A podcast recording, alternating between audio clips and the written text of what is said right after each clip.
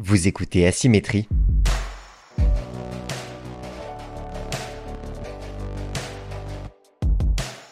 Des témoignages nourris d'expériences singulières. Un podcast préparé et réalisé par Melvin Gardet. Saison 1. Épisode 4. Je reçois aujourd'hui Patrick Lafargue. Cet homme de 56 ans, originaire de Tonnes dans le Lot-et-Garonne, a fait carrière au sein du fleuron national de l'aviation commerciale. Je parle bien sûr d'Air France. Expert en aéronautique, il mène une carrière rythmée qui le conduit à de nombreux déplacements et à de belles réussites. Amateur de sport depuis sa jeunesse, il dispose d'une santé de fer et mène donc une vie bien rangée dans un environnement familial sain. Jusqu'à ce que... Bonne écoute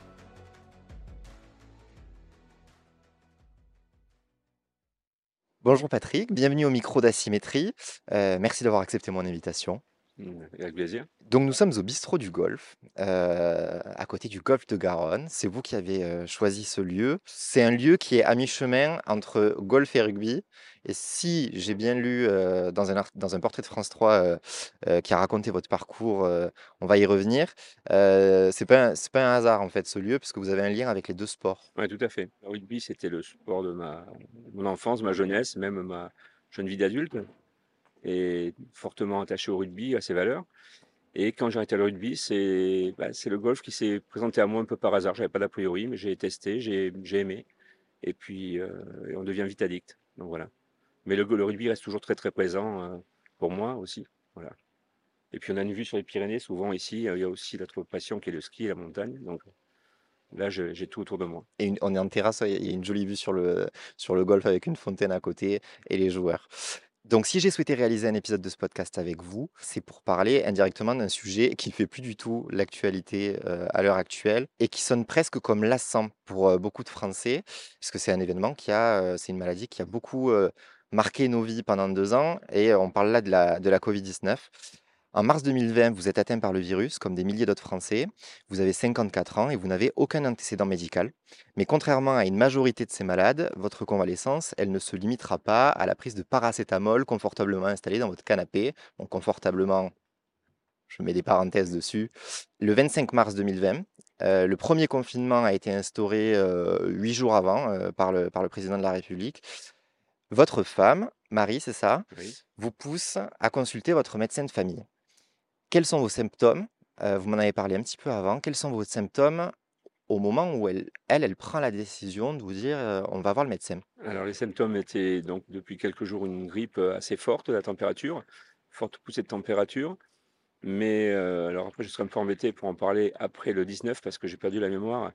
Le 19 au soir, j'ai un souvenir précis. Je mangeais un yaourt que je lui ai fait une réflexion, me disant qu'il n'avait pas de goût. Voilà, c'est le seul souvenir que j'ai. Après, tout le reste, c'est ce qu'on m'a raconté. Justement, qu'est- qu'est-ce qu'elle vous raconte Même si ce n'est pas votre souvenir direct? Donc, euh, bah, c'était des, par moments des propos un peu incohérents et puis bon, une, une fatigue liée à la grippe, quoi, mais rien de plus, rien de très marqué, pas de détresse respiratoire.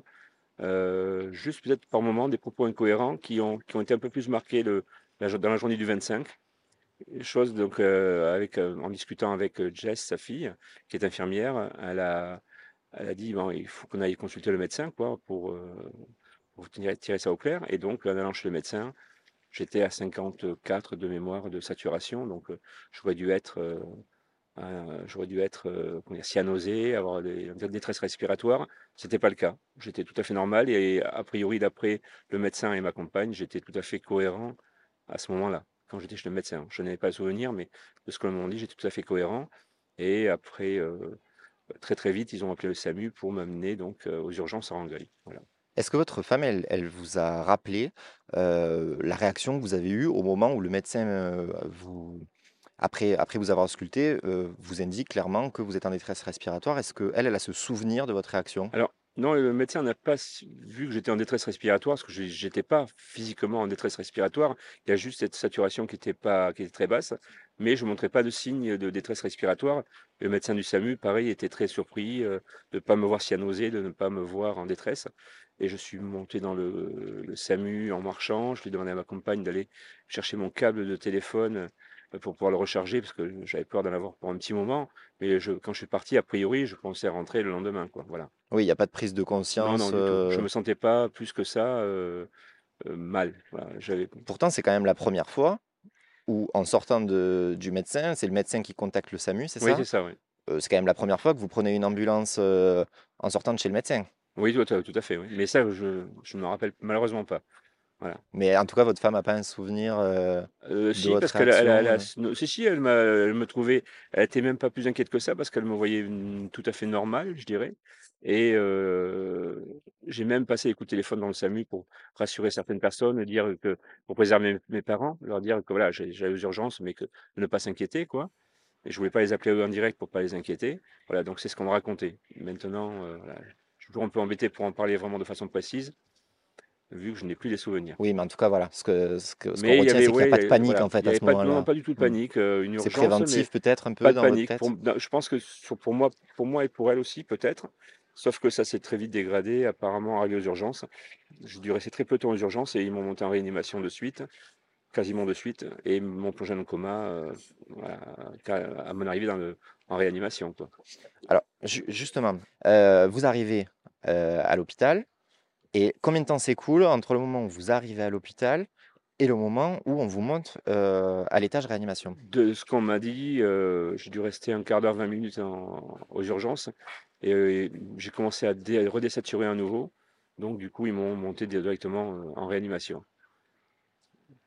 Et là, pareil, est-ce que votre femme, vous en a parlé après ou pas, de votre réaction à ce moment-là? Est-ce que vous vous laissez porter sans trop réaliser, heu, ou est-ce que quand même il y a une prise de conscience? Heu, parce qu'on vous prévient de toute façon avant de vous mettre dans le coma artificiel, on vous on vous Beh, indique ce qui se on passe. sûrement, mais ça je Oui, vous ne vous je en n'ai pas souvenir pas? et Marie n'était pas là. On n'avait pas le droit, heu, de par le covid, elle a pas du tout elle m'a pas suivi. C'est vrai. Elle a été obligée de repartir à la maison. Elle a eu un coup de téléphone, dans la nuit en me disant que la situation était grave, mais voilà, sans plus. Et oui, à cette époque-là, pas droit à un membre de la famille, Non, personne n'est venu, je je suis resté pendant 2 mois sans voir personne, ah hormis oui, soignants. Même en en Ah oui, visite, sûr, ouais, ouais. votre femme avait pas le droit de venir non, vous non, voir? 0 visite.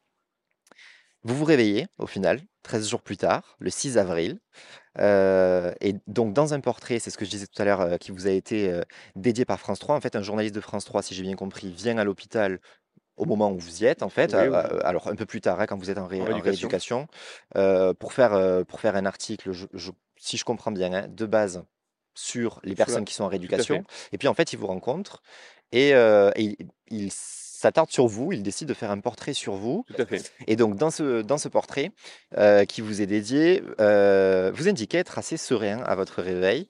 Vous ne réalisez pas à ce moment-là, vraiment ce qui vient de vous arriver ou est-ce que vous réalisez en fait, moi, vous vous m'en avez parlé et vous m'avez dit que vous étiez tout de suite dans une résilience. Comment vous l'expliquez ça? Oui, je pense que si j'ai réalisé tout à fait. J'ai, mmh, parce que mon bad trip, ce que j'ai vécu pendant, heu, le coma, heu, qui était associé à des événements et chronologiquement ça correspond à ce qui se passait autour de moi, heu, j'avais conscience de la gravité, mais je me suis réveillé. Et je me suis réveillé et étonnamment alors, si je pense que c'est peut-être lié à mon caractère, je me suis senti, plutôt bien malgré que j'étais encore intubé. Mais le souvenir que j'ai, c'est, une infirmière qui me caressait la joue tranquillement, qui me parlait très doucement, qui me qui me faisait comprendre que j'étais à à Toulouse alors que je pensais être à Bordeaux. Heu, voilà. Mais, heu, j'étais, oui, serein. En gros, j'ai décidé à ce moment-là, à mon réveil, heu, consciemment, inconsciemment, je ne sais pas, de me laisser me de me laisser porter par les soignants parce que, ben, j'ai vu que j'étais bien bien encadré, quoi. J'avais ils avaient su me maintenir, me me ramener à la vie et donc, heu, bah, autant leur faire confiance jusqu'au bout, quoi. À ce moment-là, donc vous voyez toujours pas vos Ah proches, non, non, ils ont personne. toujours pas le droit de venir? Non. Hem, quand on a parlé pour préparer cet entretien, vous m'aviez vous m'avez confié que ce qui vous avait aidé à tenir, c'était aussi de penser à c'était l'amour de vos proches. Oui, c'est clair, oui. Heu, donc justement, comment on tient en pensant à l'amour de ses proches quand on peut pas les voir? Bah, c'est déjà ça commence dans ce fameux bad trip que j'ai vécu dans le coma où où je m'accrochais à ça. C'était très important et puis je pense que, heu, les, les soignants venaient me voir en m'expliquant que ma compagne avait appelé pour prendre mes nouvelles, me de enfin, ils me ils me retransmettaient tous tous les messages, de soutien qu'ils pouvaient avoir, qu'ils avaient dans la journée et donc tous les jours, ils me disaient voilà donc ça, je pense que je devais l'assimiler dans mon bad trip et heu, oui, ce qu'on appelle les bonnes ondes, quoi et je crois fran franchement que ça m'a aidé. parce que ils, ils m'ont dit que c'était très présent. J'étais très entouré malgré que je voyais personne, mais les gens prenaient beaucoup de nouvelles, euh, de, de mes nouvelles et c'était très. euh, je pense que ça m'a aidé, oui. Ce bad trip, il prend quelle forme? À quoi vous pourrez le comparer? Est-ce que, est-ce que ça se compare à un simple euh, rêve d'une personne qui dort ou est-ce qu'il prend une autre forme dans vos souvenirs? Je pense que c'est plus, enfin, oui, c'est, un- alors je peux pas dire cauchemar parce que j'arrive pas à, le- le- à mettre le nom de cauchemar là-dessus. Le bad trip, je trouve que c'est le, le bon, le bon mot, le- le- les bons termes. Euh, c'est, euh, il- c'est, c'est graduel, ça va de, je, je je, j'ai j'ai vécu le début de ma maladie par une extrême fatigue que j'associais à plein de choses dans, dans ce fameux bad trip, jusqu'à l'hôpital, jusqu'à, jusqu'au pronostic vitaux engagé, avec des, des, des, des- faits précis dans mon bad trip qui s'associaient à ça, apparemment. Et voilà, donc euh, je peux pas le. Ouais, c'est c'est un. C'est un mauvais rêve, voilà. Un mauvais rêve. Est-ce que vous pouvez donner euh, quelques exemples euh, de, de ces mauvais rêves, des souvenirs que, que vous avez de ce bad trip? Alors, au début, il y avait comme une errance. Euh, on ne savait pas trop ce que j'avais. De- donc, on me soignait, on me, on s'était orienté sur l'oxygénation de mon corps. On Donc vous êtes des- conscient, c'est ça qu'il faut expliquer aux auditeurs, c'est qu'en fait, euh, vous êtes dans un état de semi-conscience parce que vous avez des, vous avez des souvenirs des, euh, des interactions des infirmiers, etc. Non, autour je, de non, vous. non, je pense que je les ai intégrés dans mon bad trip, mais je n'ai pas de souvenir propre. Il y a que c'est des, j'ai entendu des choses que moi j'ai interprétées dans mon bad trip, mais je n'ai pas du tout de conscience, de souvenir de- d'interaction avec des infirmiers pendant le coma. Pendant euh, jusqu'au à mon réveil du coma, je ne me rappelle pas avoir vu un infirmier me parler.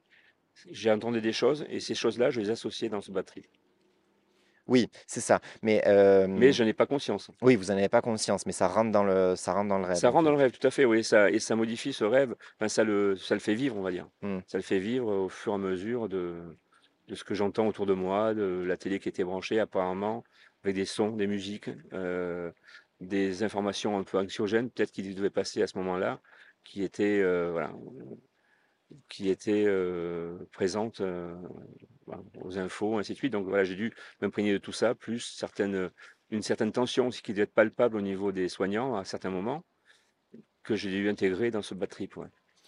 Et à votre euh, réveil, donc vous avez conscience de ce bad trip, et vous me disiez que vous pouvez pas vous exprimer au départ puisque vous êtes, vous êtes encore intubé.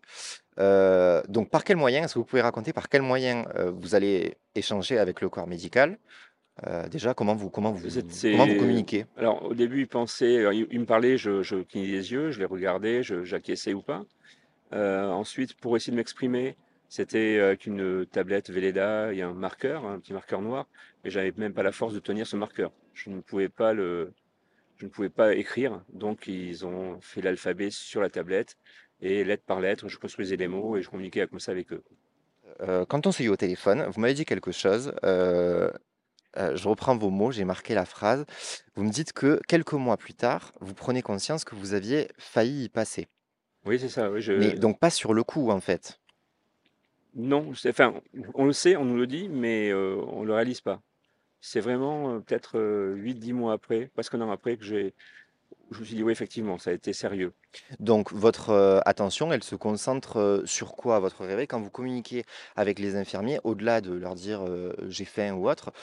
euh, est-ce que tout de suite vous leur parlez du bad trip? Est-ce que vous essayez, euh, est-ce que vous essayez de raconter un petit peu Alors, comment vous avez vécu cette Tant, tant période? que j'étais intubé, non. Euh, c'était très basique. Euh, la seule chose qui m'obsédait, c'est de qu'ils aient bien le numéro de portable de, de Marie. Alors, pour l'ane- l'anecdote, euh, je, il y avait une confusion dans mon bad trip avec mon ex-femme et Marie. Et dans mon bad trip, j'avais peur qu'ils appellent mon ex-femme au lieu d'appeler ma compagne. Donc, j'étais très focus sur le fait de leur dire Êtes-vous sûr que je leur faisais comprendre qu'il fallait qu'ils appellent tel numéro de téléphone? Donc, je leur avais donné le numéro plusieurs fois. Et c'était quelque chose qui était très, pour moi, pourquoi c'était très présent là, je ne sais pas. Enfin, c'est l'influence, je pense, de mon bad trip, de ce que j'ai vécu. Et donc, ça, tant que j'étais intubé, c'était le, j'étais focus là-dessus. Et l'autre chose qui me tenait aussi, c'est que l'anniversaire de ma mère était le 12 avril. Et je voulais pouvoir lui souhaiter son, anniversaire en parlant. Donc, j'étais vraiment, euh, il me tardait de pouvoir être désintubé pour pouvoir euh, parler à nouveau. Et, parce que j'arrivais pas à communiquer comme je le souhaitais. Je suis quelqu'un de bavard. Et malheureusement, avec un, tube dans la bouche et dans le l'œsophage, c'est compliqué. Alors, on va venir justement sur ce qui se passe, heu, ensuite, une fois qu'on qu'on qu'on vous désintube, c'est ça le terme, heu? Je honnêtement, je sais pas, oui, désintubé, heu, extubé, je sais plus trop, heu. Heu, donc on va on va parler de ça, mais juste, il y a un événement qui se passe pendant les 13 jours pendant lesquels vous êtes dans le coma, un événement heureux, c'est la no c'est la naissance de votre Tout à petit-fils fait, oui. et donc ça, vous l'apprenez très rapidement ou pas? Les infirmiers vous le disent très vite, au Non, non, réveil? non, parce que c'est ils voulaient me faire la surprise. Alors il est né le 30 mars et donc c'était, alors ma belle-fille, ça a été très compliqué pour elle parce que, heu, donner la vie, mais y avait quelqu'un dont on est très proche et heu, c'était très très compliqué pour elle à vivre et dans mon bad trip, c'était, heu, elle est intervenue. Elle est venue dans mon bad trip, comme elle est infirmière, elle venait me sortir de l'hôpital pour m'amener sur Toulouse et je lui disais: «Tiens, tu ton ventre est plat, donc tu as accouché». Voilà ce que je me rappelle dans mon bad trip. Et effectivement, chronologiquement parlant, on était après le 30 mars. Donc dans ma tête, heu, comme je l'avais vécu dans le bad trip, je l'avais vu dans le bad trip sans son gros ventre, je lui ai dit qu'elle avait accouché, quoi. Donc du coup, c'était une dem une demi surprise Ouais. et elle était presque un peu déçue parce qu'elle me l'a annoncé quand elle était heureuse comme tout et heu, elle m'a dit: «Mais comment tu le sais?» elle pensait que c'était ma fille qui m'avait dit: «Non, non, personne ne m'avait parlé, c'est simplement que moi j'avais intégré ça dans mon bad trip, heu, de façon, heu, tout à fait fortuite, quoi». J'ai pu faire grâce à mon téléphone, j'ai pu faire des visios et déjà le jour sorti du coma, ma fille, elle m'a eu en visio. Je pouvais pas parler, mais bon, elle a elle a elle a pu communiquer avec moi, elle me parlait, je faisais je clignais les yeux et tout, heu et donc elle était heureuse comme tout de me voir parce qu'elle l'a plutôt mal vécu Mmh. et c'était pour elle un vrai soulagement de pouvoir me voir et me parler. Elle a même fait des captures d'écran pendant la visio et tout. Voilà. D'ailleurs, c'est pour ça que j'ai des photos où on me voit intubé alors que, j'étais pas du tout en état de prendre des photos. Comment vous le, vous le vivez, le fait d'être, heu, d'être intubé quand on dit que vous êtes dans la résilience? Est-ce qu'il y a pas une, heu, une petite phase quand même où vous vous réveillez et heu, où vous vous dites, «Bon là, heu, je suis pas au mieux de ma forme, quoi»? Oui, effectivement, j'avais je pense que j'ai eu à un moment donné,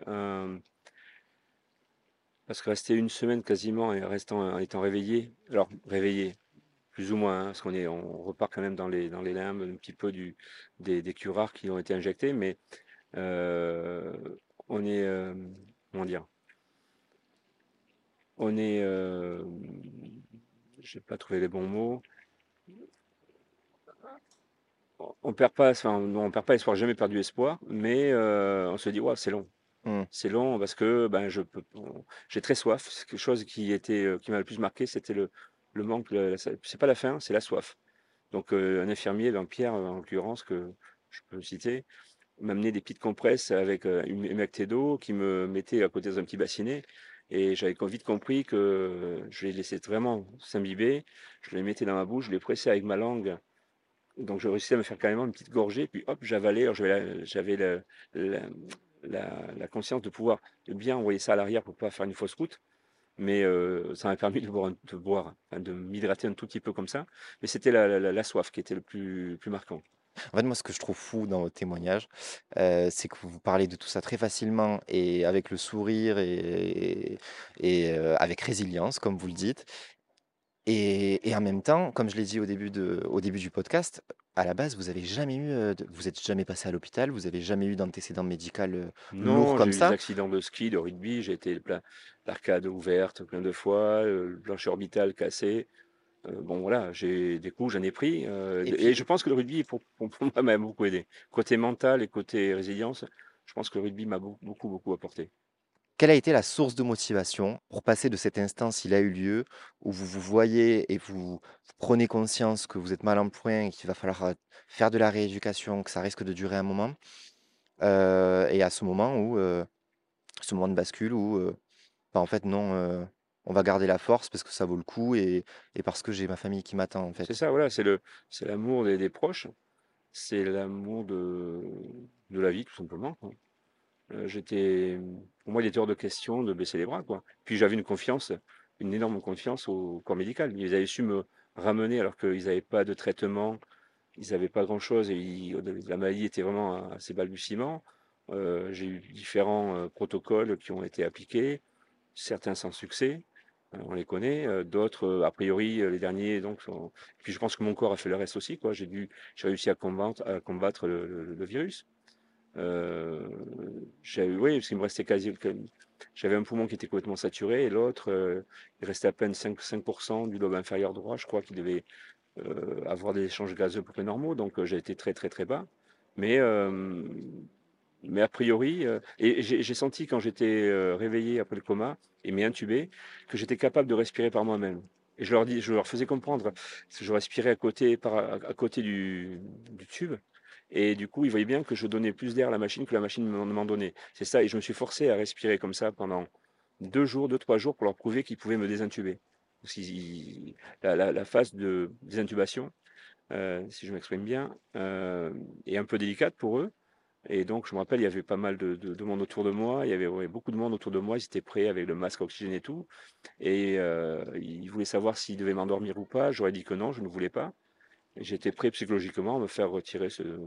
Ah, et puis, ils préféraient que je sois conscient parce que pour éviter de toucher les cordes vocales et tout. Enfin, pour eux, c'était mieux que je sois conscient, mais euh, c'est pas très agréable. Mais bon, voilà, je n'en garde même pas un mauvais souvenir de ça. Hein. Euh, ils me l'ont enlevé. Je me suis. C'est là où le rugby, je pense, m'a pas mal aidé. Le golf aussi, le rugby, où j'ai mis un peu tout sur off au niveau du cerveau pendant euh, quelques secondes, le temps qu'il me désintube, et ça a très bien marché. Vous m'avez parlé de, mmh, bon là c'était quand vous étiez dans le coma, mais ne parlons plus de ça.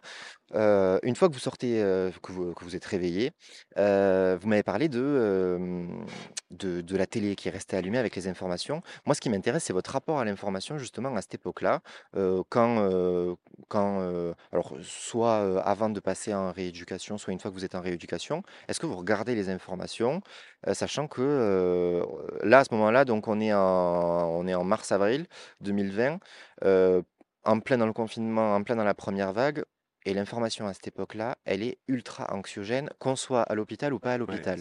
Donc comment vous le vivez, vous, après justement l'expérience que vous venez de vivre? Ben, je... Est-ce que vous regardez les infos déjà? À la... Donc avant de partir, je me rappelle oui avoir eu les infos et je trouvais leur, je trouvais ça très, oui, très anxiogène et puis peut-être un peu maladroit. Trop d'infos tue d'infos, je pense. Euh, l'avantage des, chaînes d'infos continues, c'est qu'à tout, tout, moment, on peut zapper, on peut aller voir, euh, prendre des infos, puis repartir. Mais ils font tout pour nous garder un petit peu en haleine, à voir, faire des débats. Donc, on, a tendance à rester. Il ne faut pas tomber dans ce piège-là. Il faut zapper.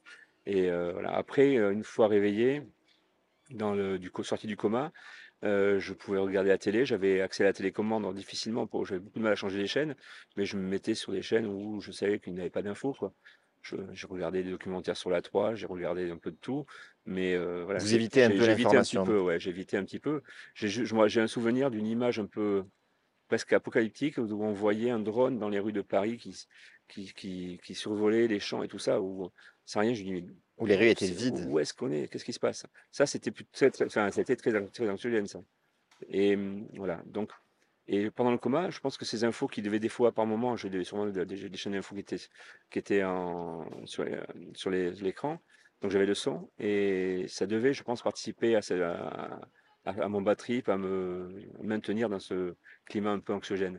C'est ça que je disais ensuite aux médecins de l'ARIA, plutôt que de mettre la télé, mettre de la musique, mmh. euh, ou mettre, euh, pourquoi pas, des podcasts, des choses, euh, mais qui sont plutôt, qui ne soient pas anxiogènes, quoi. Mais la musique, moi, dès que j'ai pu, j'ai pu récupérer mon téléphone et j'ai des playlists et je mettais ma, mon téléphone, ma play, mes playlists tourner toute la journée, dans, toute la nuit même dans, dans la chambre.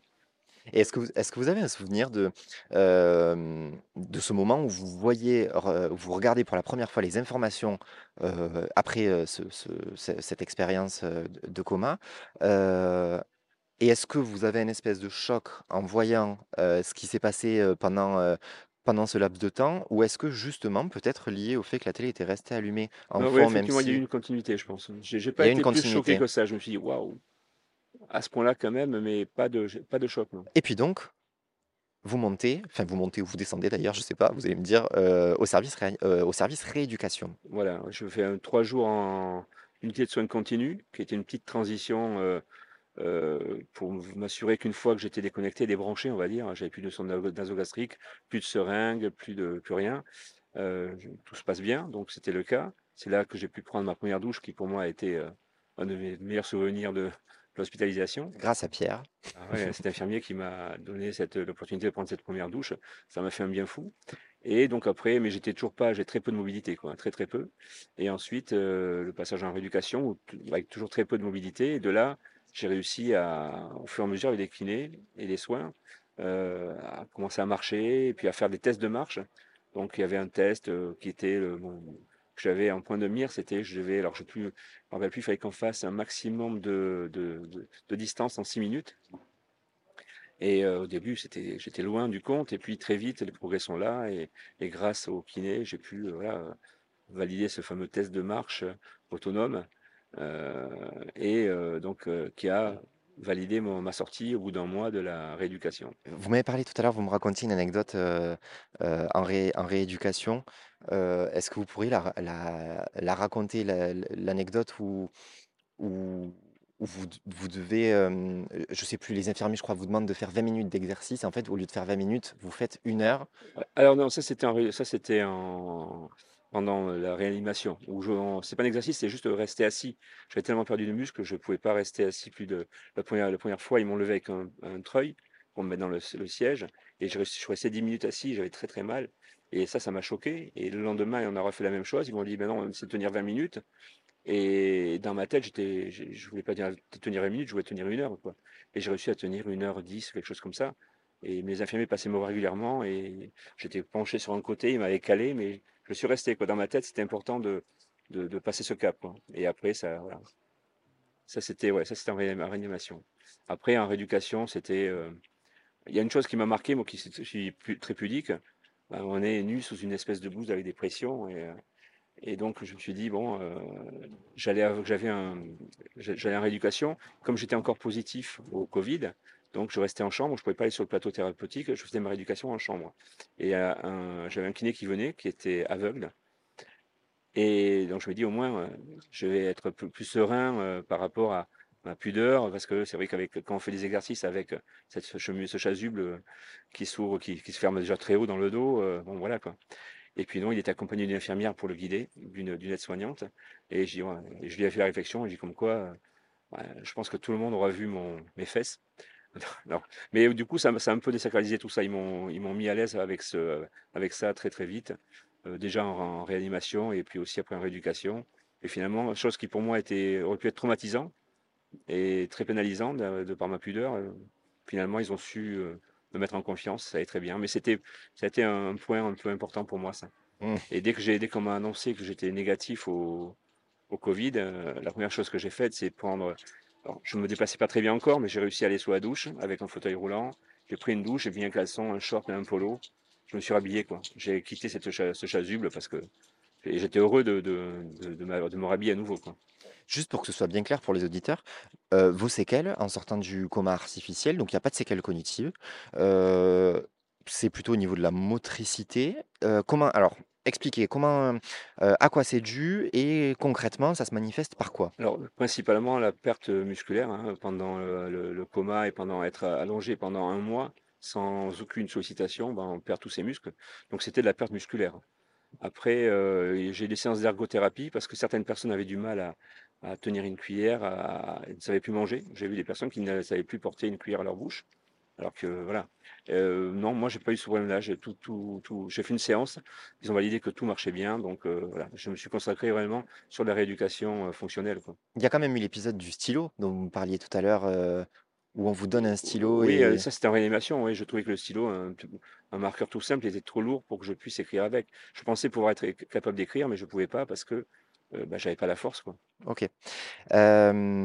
Et donc, en fait, le principe de la rééducation, c'est de remettre le, le corps en marche pour euh, récupérer de la motricité. Est-ce, qu'il y a aussi un objectif à ce moment-là, déjà, de se remuscler, ou ça vient Ah plus oui, tard, oui, non, ça? non, c'est c'est déjà dans l'optique de se remuscler. Je, je faisais des, des alors j'ai revu, euh, j'ai remontré euh, à un coach sportif que je vois en ce moment, je lui ai montré les, les premiers squats que j'avais fait en rééducation et c'était, c'était même pas des squats, c'était juste un léger fléchissement des genoux. Voilà, contraire à, à ce que je fais maintenant avec lui, euh, il y a des, années-lumière. Mais euh, voilà, pour moi, c'était déjà euh, une petite victoire de faire ça.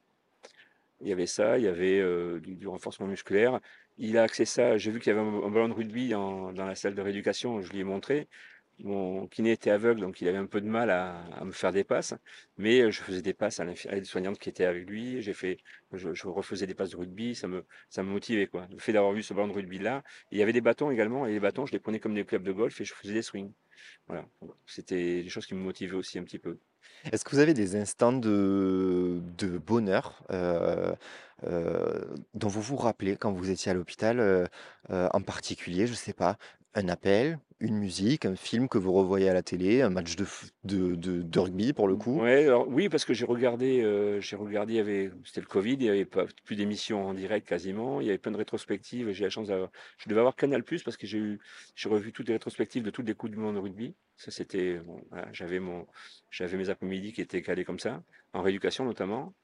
J'en ai dû en voir un petit peu aussi quand j'étais en ré réanimation à la fin.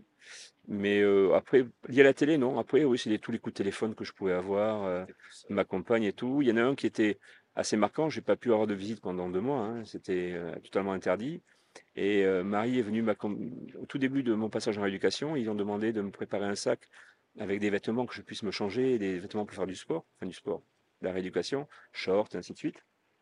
Et du coup, elle est venue et l'infirmière euh, lui a donné un tuyau. Il m'a donné un tuyau.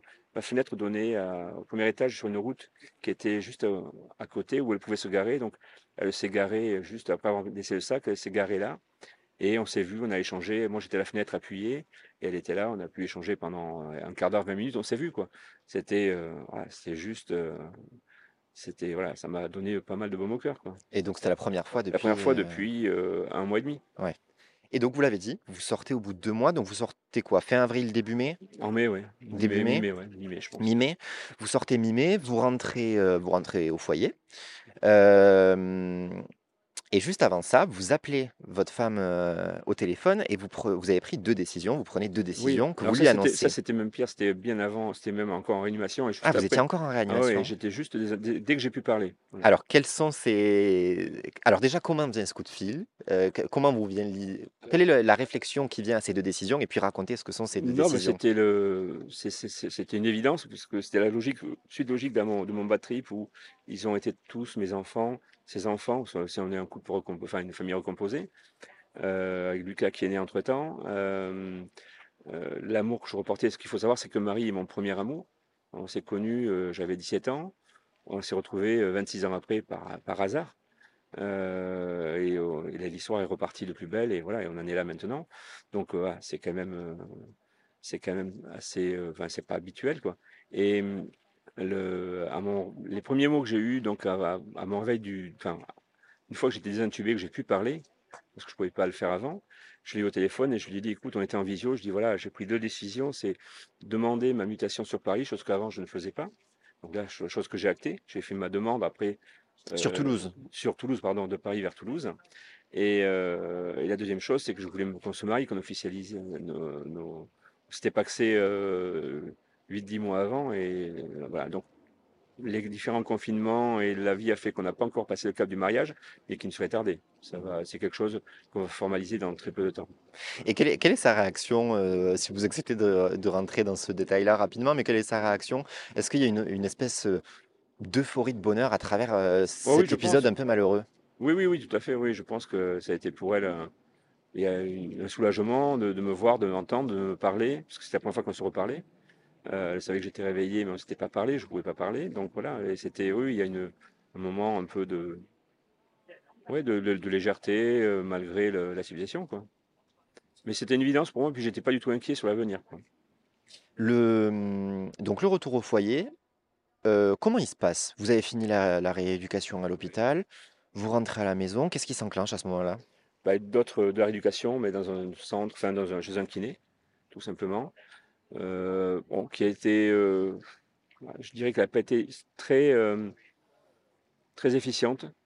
Bon, ça, ça m'a quand même permis de, progresser un petit peu, mais c'était très vite, je, n'ai vu assez vite les limites. Euh, voilà, donc après, ben, c'est une, une reprise d'une petite activité, donc je, sortais faire des, courses, mais je ne pouvais pas partir très longtemps. Il fallait que je marche, si j'en partais une heure, c'est le grand maximum, quoi. Et euh, l'objectif, c'était de rejouer au golf euh, au maximum un an après. Donc je suis revenu ici, c'est ici que je retapais mes premières balles après le, après le Covid. Euh, je suis revenu taper des balles. et j'étais avec mon, fils était ve- venu justement à cette occasion-là, était venu avec moi. Il joue aussi un peu au golf. Donc on a tapé des balles au practice tous les deux là. C'était vraiment une super sensation. Donc euh, voilà. Après, il y a des années-lumière de mon niveau de jeu que j'ai toujours pas re- retrou- retrouvé d'ailleurs hein, encore. Mais euh, voilà, le principal, il n'est pas là. C'est pas d'avoir, de faire des perfs, c'est de, de prendre du plaisir. Euh, vous avez eu la, la forme la plus grave du Covid-19 à ce moment-là. Oui. Et puis, c'est aussi une période où on commence à entendre parler, quelques mois plus tard, je parle, hein, euh, bah, justement, on va dire en début de l'été 2020, on commence à entendre parler des Covid longs. Vous, vos symptômes, on les associe, alors vous et le corps médical, est-ce qu'on les associe plutôt à un Covid long ou est-ce qu'on les associe plutôt aux conséquences justement de euh, votre passage en réanimation? Je pense qu'il y a un peu des deux. Je, m'aperçois au fil du temps qu'il y a quand même quelques sym- symptômes, des neuropathies, des douleurs qui arrivent euh, dans la main, dans, la cuisse, sans aucune, sans rien. hein. Un point douloureux qui arrive, des fois assez aigu. Bon, je les, gère euh, plutôt bien. Ça, je, ça m'inquiète pas. Ça passe. Donc voilà. Et euh, des crampes aussi. Beaucoup, beaucoup de crampes. Alors, il y a un épisode important, c'est que j'ai eu très très mal au dos pendant, euh, à mon- de mon réveil du coma jusqu'au mois de novembre 2020. Mais vraiment des douleurs, euh, passer de assis à debout, euh, ça me demandait un, effort énorme, de très fortes douleurs dans le bas du dos. J'ai vu des kinés, euh, des ostéos qui n'ont pas trouvé de, de solution. Et euh, venant de rugby, je me suis orienté vers des ostéos qui étaient plutôt axés sur des clubs de rugby, enfin sur Mhm. des joueurs de rugby. J'ai euh, connu grâce à, Antoine Dupont, que je suis sur Instagram et sur Facebook. Il présentait un ostéo euh, que j'ai contacté. J'ai trouvé un créneau, bizarrement, j'ai surpris de trouver un créneau facilement avec, cet ostéo-là via Doctolib. Je suis allé le voir et ben, je suis ressorti avec 95% de la douleur en moins en une séance. Donc ça, ça a été, euh, ça a été une, victoire pour moi de, plus, de, vaincre ce mal de dos. Et voilà. Et ensuite, après, ben, c'est de trouver la- l'envie de faire du sport. Parce qu'au début, c'est pas évident d'avoir l'envie. Euh, Faut se motiver. faut vraiment se trouver. Mais, mais je m'aperçois maintenant que je l'ai fait, que c'est primordial. quoi. Et là, l'idée, ce qui me fait énormément de bien, j'ai trouvé quelqu'un qui me prend en, en tête à tête euh, pendant une heure, une fois par semaine, qui est orienté sur la boxe. C'est un, c'est un gars qui est huit fois champion du monde de boxe, Edouard Bernadou, qui est très, qui maîtrise son sujet parfaitement et qui me fait faire du renforcement musculaire et du cardio, avec la, notamment avec la boxe. Donc je fais une demi-heure de renforcement, une demi-heure de boxe, et ça devient pour moi un rendez-vous incontournable. Et si jamais je reste 15 jours, comme ça a été fait, ça a été le cas même presque trois semaines sans le faire, j'ai un manque. J'ai vraiment besoin. Et je vois une vraie différence depuis que j'ai commencé. Maintenant, je, je me sens euh, vraiment très bien. Je me rapproche, je pense même que je suis même mieux que ah, juste avant mon Covid. D'accord. Donc euh, voilà, là, ça me fait vraiment beaucoup de bien. Donc vous auriez vu un bénéfice à, à commencer cet exercice sportif? Beaucoup plus tôt. beaucoup Ouais, plus tôt. ouais. Et à ce que ce soit intégré finalement dans le Ben, parcours je de pense soins? que si ça pouvait être intégré dans le parcours de soins, ce serait très bien. Voilà. Euh, sur un autre sujet, est-ce que, est-ce que vous, est-ce qu'il y a des comportements qu'on vous a fait remarquer ou que vous avez remarqué par vous-même, que vous avez adopté depuis cette expérience et que vous n'aviez pas avant? Alors moi, pour vous, aiguiller un peu, vous expliquer de quoi je veux parler, moi je, me suis dit, est-ce que peut-être il a un, réflexe plus régulier de se laver les mains, par exemple, qu'il n'avait pas avant, ou est-ce que vous avez développé un rapport à la maladie de manière générale, différent d'avant ou pas du tout? Non, non, parce que avant j'avais, je pense, une hygiène à peu près normale. Donc Non, euh, oui, non, je, non, me je me lavais les mains les régulièrement. réflexes euh, Je, me euh, lavais les flingues. Non, non, les, les réflexes Covid ont finalement ont laissé, sont, sont vite, vite, estompés. Je pourrais tendance même à dire que j'étais peut-être un peu négligent par moment. Donc non, ça m'a, hum, non, non. J'ai changé, il y a des choses chez moi qui ont changé un petit peu, qui ont évolué dans ma façon de voir les choses ou autre, mais dans ma façon de, de vivre tous les jours et par rapport à l'hygiène, je continue. euh, voilà, euh, j'ai laissé tomber le gel hydroalcoolique, je pense que c'est pas une très bonne chose depuis très longtemps. Euh, voilà, je, je fais attention, quoi. Je me lave les mains, je... mais sans plus, quoi, sans Oui, plus. pas de, Non, non, je pas pas. d'automatisme. Non, non, zéro. Non, franchement, je suis, je suis vraiment pas. Je suis tout sauf traumatisé.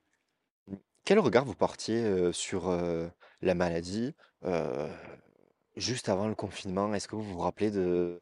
Ouais, ouais, tout à fait. Je, je me disais, bon, voilà, on j'étais plutôt, je suis de naturel optimiste, donc c'est chose qui a dû m'aider. Je me dis, bon, allez, ok, on va être embêté pendant, euh, pendant quelques temps, et puis ça va passer, quoi. Je me rappelais du SRAS à l'époque. On a eu des épisodes un peu comme ça, où qui avaient été très léger, enfin quasiment pas impactant pour nous.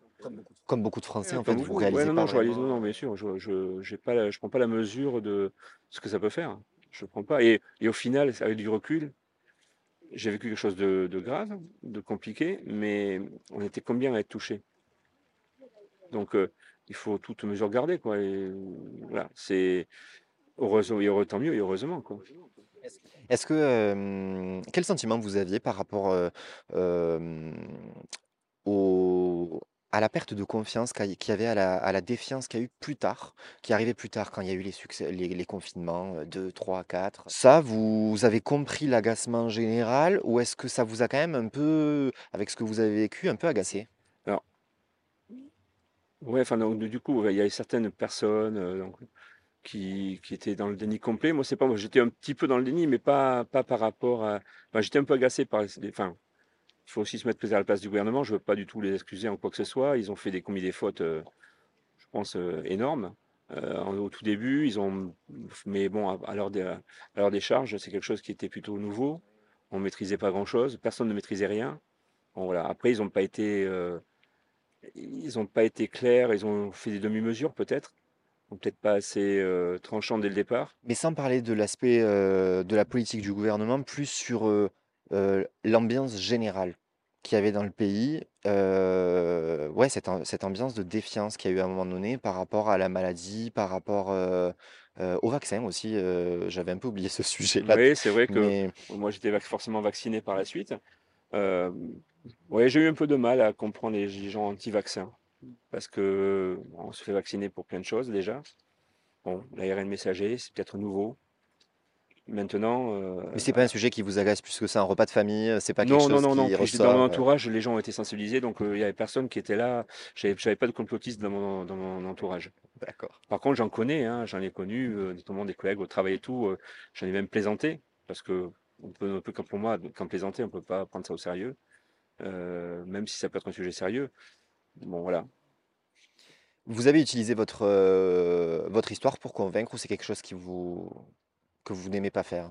Ah non, non, non, je, je- moi, je veux convaincre personne. Les gens, ils sont au courant de l'histoire, ils prennent ce qu'ils veulent de, cette histoire-là, c'est tout.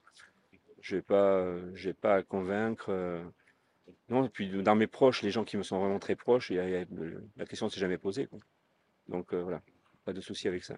Est-ce que ça vous a fait, mmh, heu, réfléchir, à votre, alors désolé, la question est un peu anxiogène, c'est pas l'objectif, mais est-ce que ça vous avez ça vous a fait réfléchir à d'éventuels futurs soucis de de santé, à savoir comment vous les géreriez ou c'est pas des questions que vous vous posez? Alors, non, je ne me pose pas de questions par, par rapport à des soucis de santé spécialement. Euh, peut-être par rapport à la, à la fin de vie, j'ai plus conscience maintenant que euh, la fin de vie, ça peut arriver à tout âge. Moi, ça m'est, je suis pas passé loin, c'est pas arrivé, mais euh, ouais, un rapport peut-être différent avec la mort, mais pas de façon anxiogène, hein, euh, des questionnements, plus, voilà, plus des questionnements, et euh, mais pas pas quelque chose qui me qui m'empêche de dormir, quoi. Le fait d'en parler, de raconter ça, vous le vivez ouais, à la limite, c'est, c'est, je vais pas dire que c'est un plaisir, mais ça me gêne absolument pas. Et des fois, je me surprends des fois à me dire, euh, avoir des souvenirs sympas de la, même de la réanimation. Donc euh, voilà, je n'arrive pas à avoir de souvenirs négatifs de l'hospitalisation, de la réanimation, de même mon bas trip que j'ai intégré, ça me maintenant que j'ai le recul nécessaire et que voilà, mais très vite je l'ai eu, euh, c'est c'est quelque chose qui m'a intrigué, qui est intéressant, je trouve, parce que euh, il y aurait des choses à creuser, je pense là de, de- sur ça.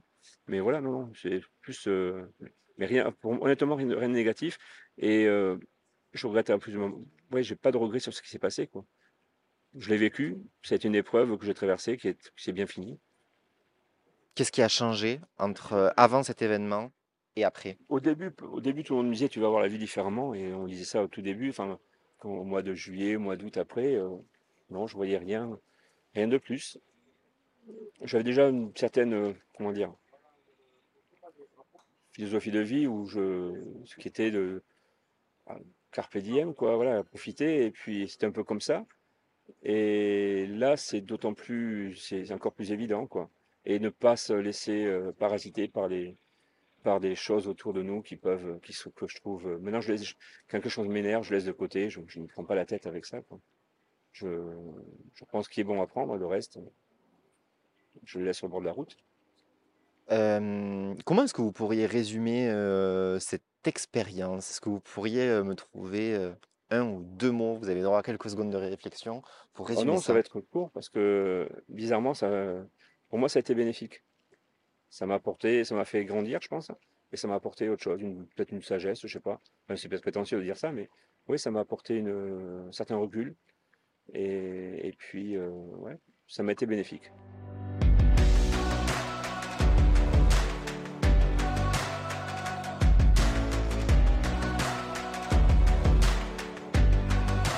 Pourquoi est-ce que vous avez accepté euh, de témoigner euh, à ce micro aujourd'hui? Pour faire passer un message plutôt positif, principalement, quoi, voilà. Si jamais ça peut être, euh, si c'est écouté, j'espère que ce sera écouté largement, et si jamais, voilà, ça peut faire passer un message positif, l'idée, elle est là, quoi. Parfait. Merci beaucoup. De rien. Vous venez d'écouter un épisode d'Asymétrie, un podcast natif et indépendant dédié au témoignage. Si vous avez passé un bon moment avec nous, soutenez-moi en vous abonnant, en laissant une note et en me faisant part de vos réactions sur le compte Instagram du podcast. À bientôt!